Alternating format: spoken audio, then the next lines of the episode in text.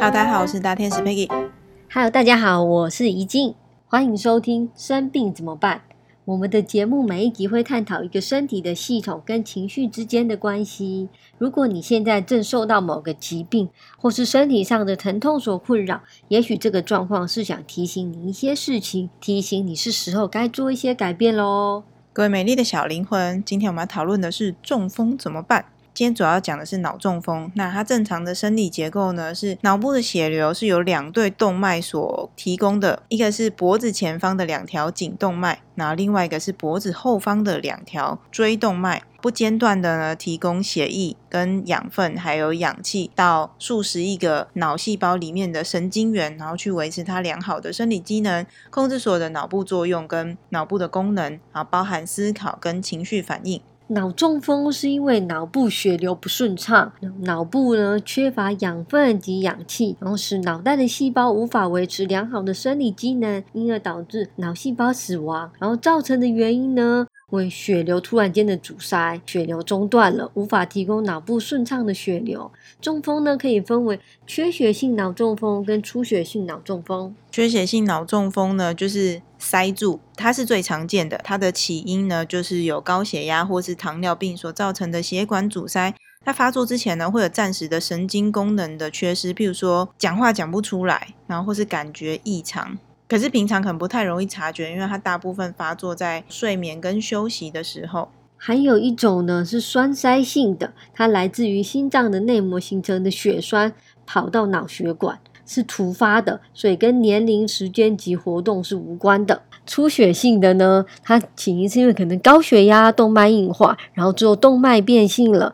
形成动脉瘤，最后血管自发性的出血，那这个是会丧失意识的哦。还有另外一种蜘蛛膜下出血，是因为蜘蛛膜下的动脉瘤渗漏破裂。动静脉畸形而引起的。好，那它相关的治疗呢，就看是阻塞的话就通血管，如果是出血性的话，就是找到出血点，然后赶快让它止血。那当然，因为它的起因啊，前面都有讲到是高血压跟血管相关的问题。那急性的状态处理完之后，后续都要在长时间的服药以及定期的追踪。那我好奇哦，就是中风这件事情，到底是要看哪一科的医师呢？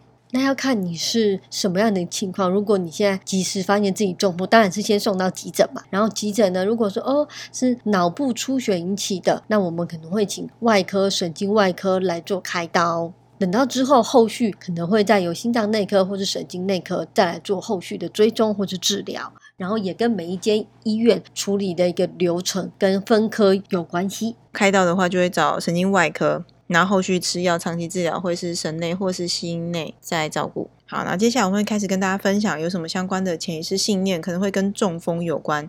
那情绪或是潜意识的发现与探讨呢？它不是一种治疗哦，治疗是医生的工作，不是疗愈的范围。我们会讨论跟分享疾病的情绪或是想法的根源。如果我们能够找到源头，那病情就会好转，但是不能够保证你会完全的痊愈。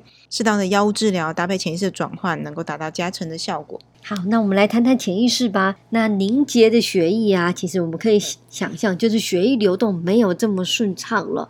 那它暗示着呢，我们其实是对于改变是有抗拒的，无法让步或是顺服潮流。然后血液其实是携带生命爱的能量嘛，而血栓的形成表示生命爱的能量其实是受阻的哦。发生中风的时候呢，它其实就是用来传递爱的血管变得狭窄而受限的。这种现象呢，会造成我们的动作受限，而情感的表达也会跟着受限。中风它就会阻止生命继续前进嘛，也是一种情感上的抗拒，阻止我们。采取进一步的行动，或者是阻止我们接受改变，这往往跟我们害怕面对未来有关。那大多数的中风都发生在中年之后，因为我们害怕面对年老、生病、寂寞和死亡。那其实目前有一些中风的年轻病例也越来越多了，这意味着呢，可能有过大的压力造成神经系统负荷过重，这是一种警讯，让我们应该要空出时间来放松自己，让自己的生命慢慢恢复平衡。中风之后呢，很多人生活都没有办法自理了，然后需要依赖别人帮忙，很多工作也都暂时不能做了。那这样的心理，除了压力之外，更深层的心理状态可能有什么呢？嗯，可以去想一想，当你因为工作觉得很劳累嘛，愤怒，或是饮食生活不正常而有中风，内心其实是有某种报复或是受害的心态，因为工作劳累，然后觉得自己牺牲，然后饮食缺乏控制，你觉得累，然后你就开始暴饮暴食，然后情绪不佳，而最后导致中风，感觉好像都是别人的错，是因为别人，因为老板，因为社会让你做出这样的牺牲。中风之后，你这些是不是都暂时能够放下这些工作了，然后可以不用看到这些老板了呢？可以去想想看。不知道为什么我听到这段我就觉得很不舒服，我觉得我血管快要塞住。疾病的问题，我们之前有提过，大家可以想一想，这个疾病或症状给你带来什么好处？我们看到这些好处之后，就可以跟自己说，我不需要再透过创造这些疾病来获得这些好处了。我们现在想法上做个转化，我们是可以同时拥有这些好处，也可以同时拥有健康的身体，也就是不要利用中风。来，好像可以怪罪别人，让别人有罪恶感，说你看都是你害我的，我现在躺着了，你开心了吧？没有人会开心的，好吗？所以不要这样子虐待自己啊！所以我们刚才讲的中风，是不是也跟之前提到，我觉得自己很累、很牺牲啊，然后有这种自我价值感比较低的状况有关？那我们现在想法做个转换，来跟我念一遍：我爱我的工作，我我我我爱我的工作，我爱我的老板。我爱我老板，我爱我的家人，我爱我的家人，我爱我的敌人，我我没有敌人，我爱我自己，我爱我自己。好，各位如果感受到任何不舒服，那我们就需要把这股能量给释放。其实呢，他不是你的敌人，他其实是你内心的投射，是你自己讨厌的一部分。如果你有讨厌谁呢，可以去感受一下，其实他们都是你自己没有接纳自己的一部分。这样疗愈到最后，你会发现，其实别人也是你，你跟万物其实是合一的。